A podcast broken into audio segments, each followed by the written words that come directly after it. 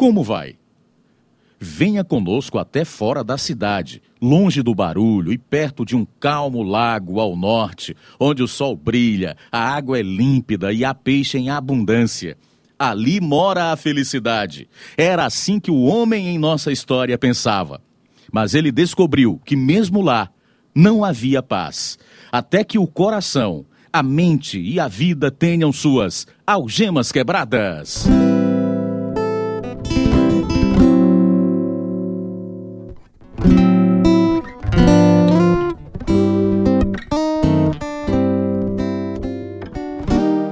Apresentamos Algemas Quebradas, histórias verdadeiras de vidas que iluminam a escuridão.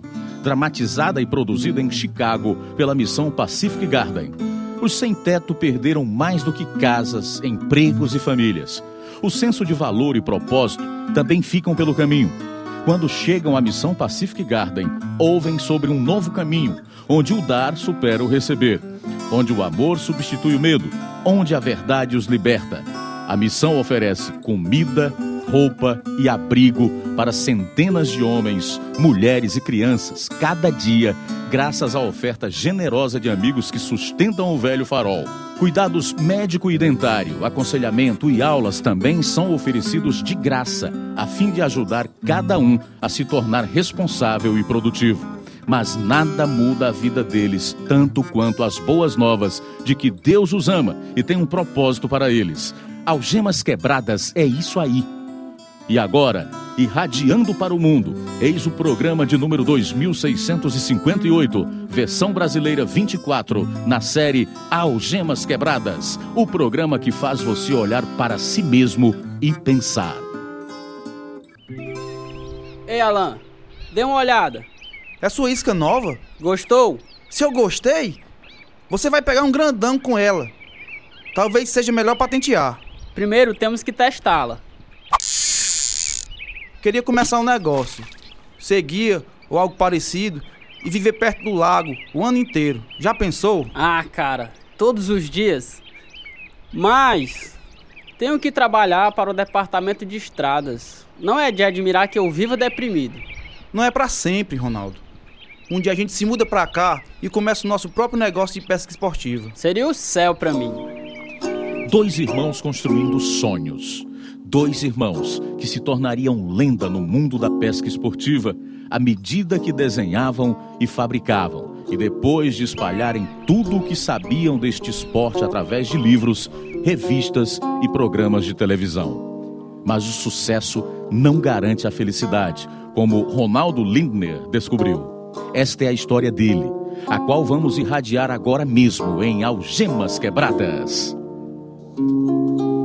Meu amor pela pesca começou quando ainda era criança e morava na cabana do lago da minha família em Wisconsin. Que grande fuga da vida de cidade grande em Chicago. Além de pescar, minha fascinação eram as iscas, as varas, os molinetes, a paz e a serenidade da vida ao ar livre.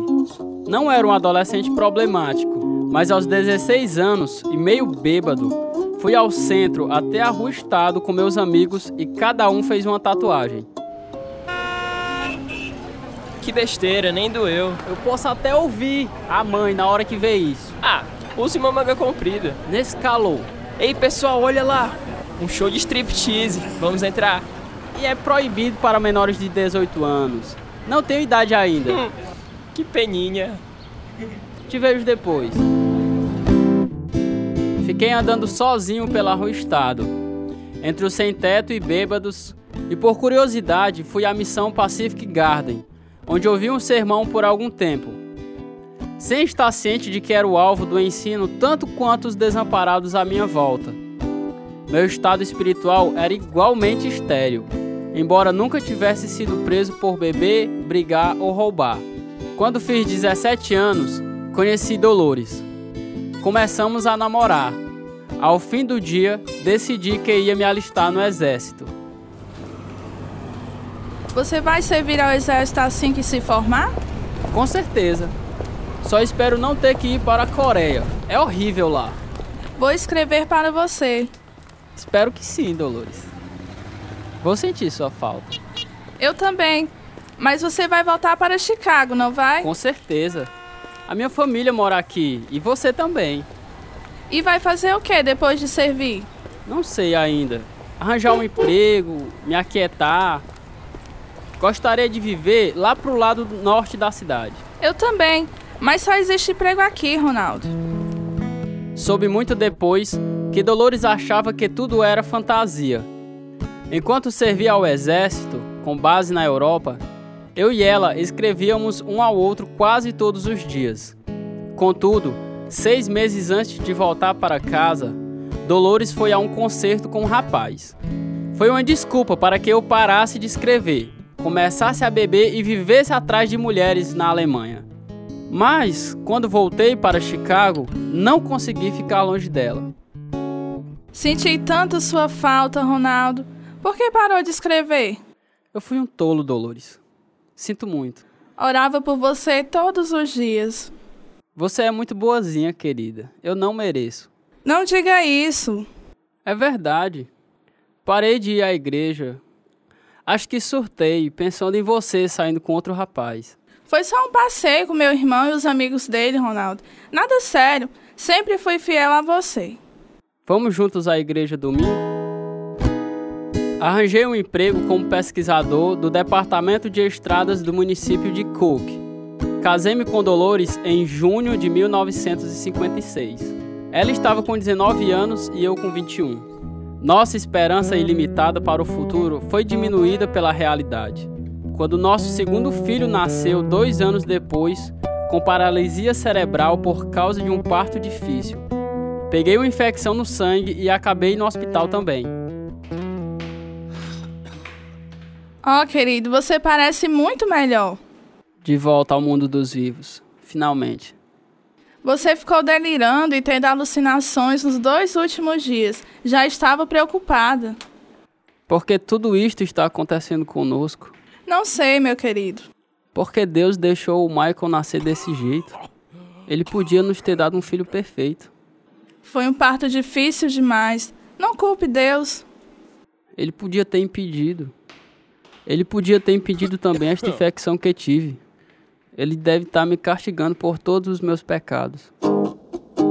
Passei os próximos 20 anos com a ideia errada de que Deus estava me castigando. À medida que as contas para pagar o médico para Michael aumentavam, um espírito de medo se apossou de mim e caí em depressão.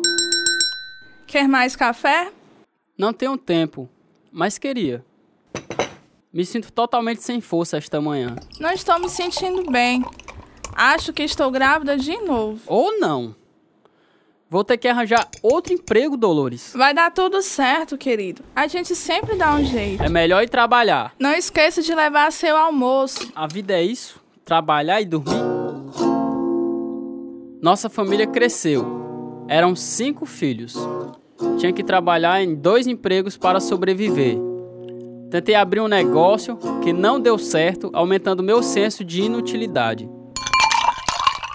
Queria que não bebesse tanto, querido. Pelo menos estou em casa. Quer que eu pare nos bares como o resto do pessoal? É claro que não. Então me deixe em paz. Eu preciso relaxar. É que me preocupo com a sua saúde, Ronaldo. Estou cansado, Dolores. Um copo de vinho me ajuda a dormir. Ronaldo, você está bebendo mais da metade da garrafa cada noite. Eu e Dolores acreditávamos que Deus existia e íamos à igreja todos os domingos, mas eu nunca tinha lido a Bíblia. Então ouvi uma pregação no rádio. O pastor dizia que a Bíblia tem a resposta para tudo. Por isso, ali de capa a capa em 1963. Após viver anos em apartamento, Dolores e eu compramos uma casa. Meu irmão e eu passávamos as noites no porão fazendo iscas. As notícias hoje são que mais estudantes estão protestando contra a guerra no Vietnã. Nos campos universitários. Não tenho o menor interesse de ouvir lixo. É difícil de acreditar, não é? Um bando de covardes queimando os alistamentos militares. Não é o mundo que fomos criados. Os hippies e as drogas, amigos se divorciando. Anos atrás, isso era impensável. O que está acontecendo com as pessoas? Egoísmo, mano. Mamãe e papai nos criaram direito, você sabe. Sejam honestos e lutem por seu país. E o casamento é para sempre. Queria que a gente pudesse ir morar no norte, longe dessa raça nojenta.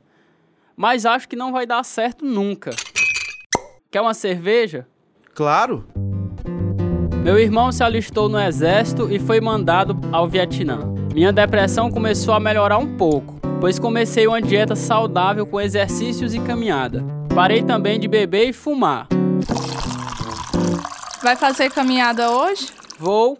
Depois passo pela igreja para assistir o culto matinal. Você está parecendo outro, querido. Estou me sentindo bem melhor. Recebeu carta do Alan? Como ele está? Sobrevivendo. Ele quer se mudar para o norte quando voltar e começar um negócio na indústria da pesca esportiva. E estou pensando em me juntar a ele. Que tipo de negócio? A gente não sabe direito ainda. Talvez uma loja de isca e material de pesca e a gente como guia. Mas nossa casa? A gente pode vender. Esta é uma atitude muito drástica, Ronaldo. Querida, sempre quis viver no norte, perto de um lago. É a nossa chance. Talvez seja a única. Mas agora as coisas começaram a dar certo. E você quer deixar tudo para trás? E nossas famílias? Temos que fazer o que quisermos em nossa vida. Não se preocupe com os outros. Mas gosto de morar perto da minha família. E eu gosto de viver em campo aberto, Dolores. Se puder sair da cidade, viver num ambiente que amo e ganhar 10 mil por ano, vou ser o homem mais feliz do mundo. Outra concepção errada de minha parte. Tinha que aprender, dando cabeçadas, que a felicidade não depende das circunstâncias. Uma grande aventura se abria diante de nós, uma para a qual eu não estava preparado. Durante a Páscoa, nossa igreja fazia vigília de oração na madrugada da Sexta-feira Santa. Coloquei meu nome para as quatro da manhã. Estava sozinho na igreja quando orei, dizendo: Pai, Tu és grande demais para que eu chegue diante de ti. Espírito Santo, não te compreendo, mas Jesus, eu acho que posso ir a ti, mesmo sem tanto valor. Se quiseres me usar, quero tentar e quero ser teu. Saí da igreja aquela manhã querendo seguir a Deus, mas não sabia o que fazer. Vendemos nossa casa no primeiro dia ao primeiro casal que apareceu e nos mudamos para Wisconsin. Quando Alan voltou do Vietnã, ele se juntou a nós e começamos nosso próprio negócio. Não demorou muito e decidimos nos mudar de novo. Minnesota? Por quê? É o estado de 10 mil lagos, só por isso. Você vai gostar de lá, Dolores. Vou ficar congelada. Já ouvi falar sobre esses invernos lá. No inverno, a gente vai para a Flórida. Você vai precisar de um ônibus enorme para levar nossa família para a Flórida. A gente arranja um. Pense na grande pescaria que faremos. E o nosso emprego aqui? Já temos oferta de outros em Minnesota. Minha querida, eu sei que é um choque. Mas Alan e eu temos grandes planos. Queremos escrever livros sobre pesca esportiva. Precisamos explorar os melhores locais para pesca. Conheço essa conversa. Vamos ter uma vida melhor, você vai ver. Vamos conhecer muitos lugares. E assim nos mudamos de Wisconsin para Minnesota, onde logo ficamos ocupados com o nosso negócio de material de pesca e como guia. Alan e eu inventamos e colocamos no mercado muitas iscas, com alguma vendendo aos milhões. Alguns anos ganhamos muito dinheiro, em outros anos o banco vinha bater a nossa porta. Viajamos muito. Estas pousadas estão começando a ficar iguais, Ronaldo. É, mas cada show esportivo é diferente. Temos que armar nossos mostruários logo. O lugar é tudo. Até mesmo na pesca. Tive uma ideia para um livro que devemos escrever. Há muito mais na pesca do que só jogar a linha na água. Em 1969, estava desesperado por respostas e comecei a explorar outras religiões, a maioria delas seitas. Li muito sobre o islamismo e judaísmo enquanto trabalhávamos. Mas, assim que alguma crença contradizia o que eu cria sobre Jesus ser o Filho de Deus, eu a deixava. Quebrei a cara muitas vezes. Quando estava longe da família, Comecei a beber em bares, uma coisa que nunca fizera antes. Cada vez que me sentia ansioso ou estressado, eu me automedicava com álcool. Como foi a viagem, querido? Muito boa. Aqui está a roupa suja. Quanto tempo vai ficar em casa? Uns dois dias. Depois vou para um campeonato de pesca no Texas. A gente quase não vê mais. É o preço do sucesso. Estamos nos tornando bem conhecidos. Assinei mais contratos com as lojas de material de pesca. Isto é bom, mas preferia que ficasse mais tempo conosco. Você ficaria logo impaciente se eu ficasse em casa todo o tempo. O que é isto? Uma multa de trânsito. Dirigindo embriagado? Oh, Ronaldo. Foi estúpido, eu sei. Meu seguro agora vai lá pra cima. Já tínhamos sete filhos. Passava tanto tempo fora que toda a responsabilidade caía nas costas da Dolores. Aquele ano, 1973, vendemos um negócio de material de pesca. Foi neste mesmo ano que recebi minha terceira multa por dirigir embriagado, o que me obrigou a ir a um centro de reabilitação para alcoólatras. Ficava sóbrio uns meses e então achava uma desculpa para beber. Ainda li a Bíblia, mas conheci uns caras que bebiam pesado e a tentação foi maior. Quem deixou isso perto da porta? Um dos meninos. Eles deviam saber que não era para fazer isso. Você devia prestar mais atenção a ele, Dolores. Oh, Ronaldo, está bebendo de novo. Daí, estou com vontade de celebrar. Mas você sabe o risco. Ainda está dirigindo com uma carteira condicional. Nossa primeira revista chegou às bancas. Foi um sucesso. Não acha que vale a pena a gente celebrar? Acho maravilhoso. Bem, mulher, não comece com sermões. Só pra estragar tudo. O que é que tem pra comer aqui? Meninos, saiam da frente do seu pai, ele está bêbado. Cada vez que me entregava ao álcool, ondas de remorso e depressão se seguiam. Na Sexta-feira Santa de 1978, depois de nove meses sem beber, fui ao show de esportes em Minneapolis, sabendo que ia beber. Bebi o dia inteiro. Fui a um bar e bebi mais, até que uma cortina escura envolveu minha consciência. Acordei no quarto da pousada com a ressaca daquelas e um braço todo roxo. Saí cambaleando até a portaria. Em que posso ajudá-lo, senhor? Quarto 205. Algum recado? Deixe-me ver. Não, senhor. Vai deixar o hotel? Vou ficar até domingo. Desculpe dizê-lo, mas hoje é domingo. Ou, oh, hum, é, dê minha conta. De algum modo, perder um dia e meio. Já havia apagado antes, mas não tanto tempo assim.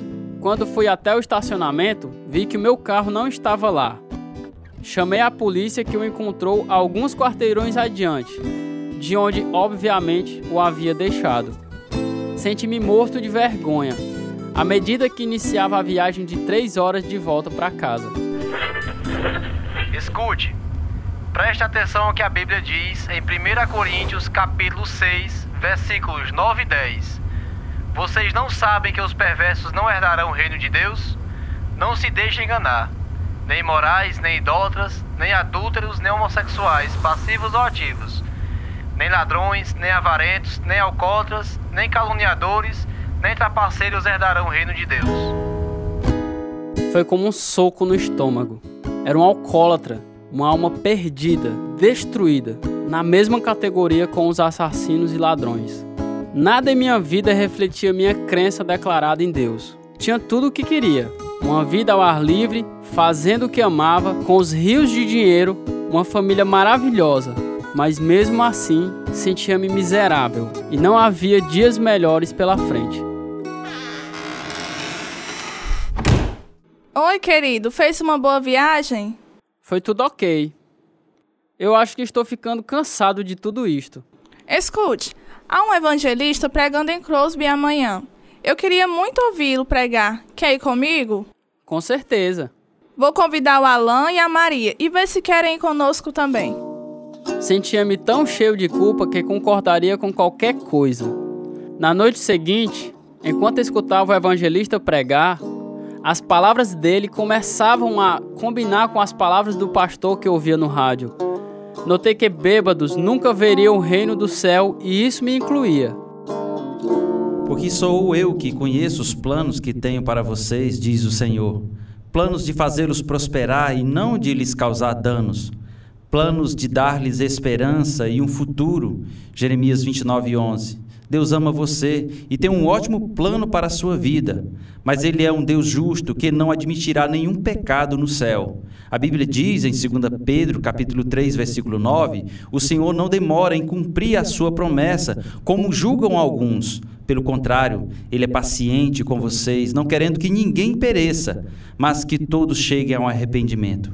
Arrepender-se significa reconhecer a si mesmo como pecador e abandonar seus pecados, indo na direção daquele que o ama, que morreu por você. Meu amigo, Deus lhe oferece uma nova vida e perdão através da cruz de Jesus. Ele morreu em seu lugar, a fim de pagar o preço por seus pecados. Ele ressuscitou dos mortos e virá morar em seu coração, dando-lhe uma vida nova. Deus promete em 2 Coríntios capítulo 5, versículo 17. Portanto, se alguém está em Cristo, é nova criatura. As coisas antigas já passaram e eis que surgiram coisas novas. Gostaria de recomeçar tudo de novo? Receber o perdão para o pecado do passado e esperança para o seu futuro? Venha até aqui à frente e deixe Jesus entrar em seu coração.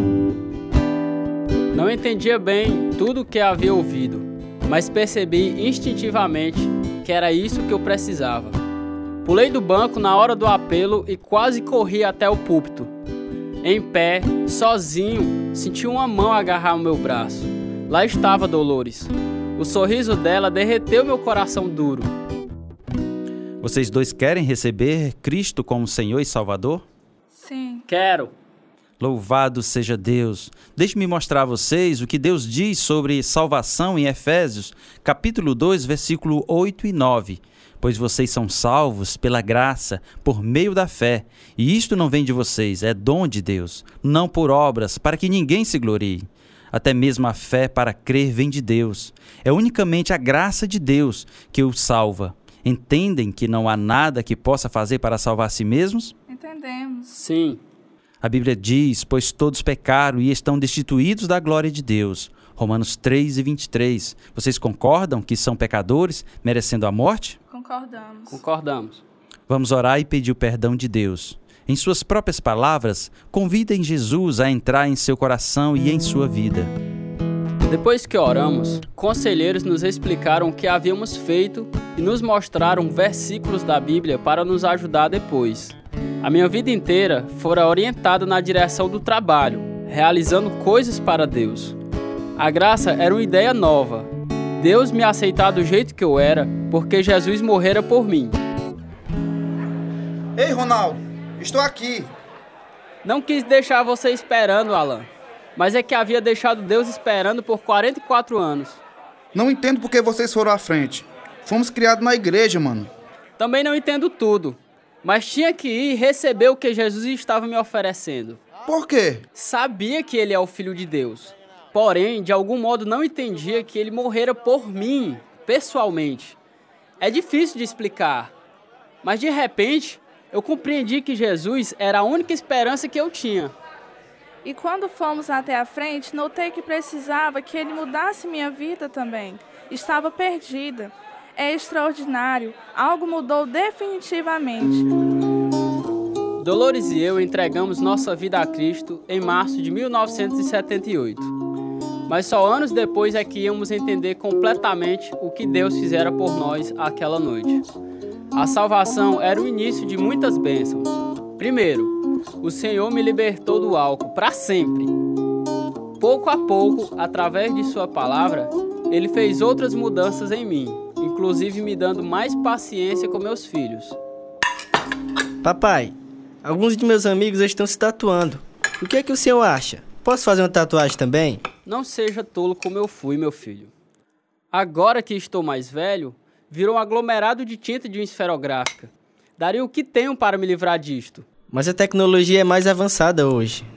Você pode pegar uma infecção ou mesmo hepatite e AIDS através das tatuagens, meu filho.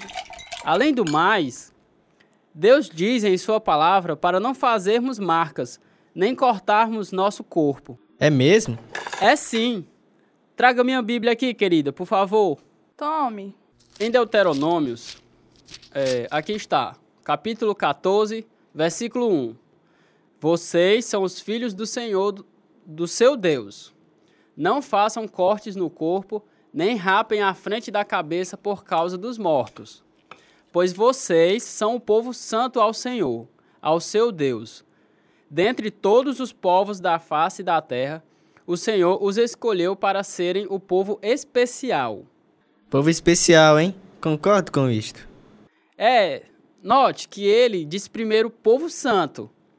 Ser santo torna você especial neste mundo. Nada de tatuagens. Meu irmão e a esposa e todos os nossos filhos fizeram profissão de fé em Jesus Cristo como Salvador. Alan e eu coautoramos 10 livros e centenas de artigos sobre pesca em água do mar e doce. Também lançamos uma revista sobre pesca e produzimos programas de rádio e TV dedicados à pesca esportiva. Mas nada se compara a conhecer Jesus, que disse: Siga-me, e eu os farei pescadores de homens. Este é o propósito que Deus nos deu. Romanos capítulo 10 e versículos 9 e 10 diz: Se você confessar com a sua boca que Jesus é Senhor e crer em seu coração que Deus o ressuscitou dentre os mortos, será salvo. Pois com o coração se crê para a justiça e com a boca se confessa para a salvação. É tão simples. Você não vai ganhar o céu só porque faz boas obras. Você vai para lá unicamente pela graça de Deus. Seu filho Jesus Cristo morreu por seus pecados. Sua fé em seu sacrifício e ressurreição são presentes de amor, para que todo o que nele crer não pereça, mas tenha a vida eterna. João 3,16. Se precisar de ajuda para fazer esta decisão que mudará a sua vida, por favor, entre em contato conosco. Nosso telefone é 0 operador 88 3672 1050. Nosso e-mail é algemasquebradas@hotmail.com. Este foi o programa de número 2658, versão brasileira 24. A história verdadeira de Ronaldo Lindner. Fizeram parte deste episódio os seguintes atores: Antônio Alves, Cleiton Andrade, Mike Gomes, Roberson Domingos, Carlos Lopes, Lídia Lima, Fernando Pinto. Tradução: Edissa Soeiro. Direção: Lina Gossen e João Carvalho. Gravação: André Gossen. Produção: Natan Gossen e João Lucas Barroso. Música: Ismael Duarte e Heriberto Silva. E eu sou Luiz Augusto. Algemas Quebradas foi gravado nos estúdios da Rádio Ceará Nova Russas, Ceará, Brasil. Algemas Quebradas é produzido pela Missão Pacific Garden para mostrar, através de histórias verdadeiras, que se a sua vida está vazia, pode ser cheia até derramar. O endereço é Missão Pacific Garden, 1458, South Canal Street, Chicago, 60607, Estados Unidos. O nosso endereço no Brasil é Algemas Quebradas, Caixa Postal 01, CEP 62 e 200 000, Nova Russas, Ceará. O nosso e-mail é algemasquebradas@hotmail.com ou visite o nosso site www.algemasquebradas.com.br.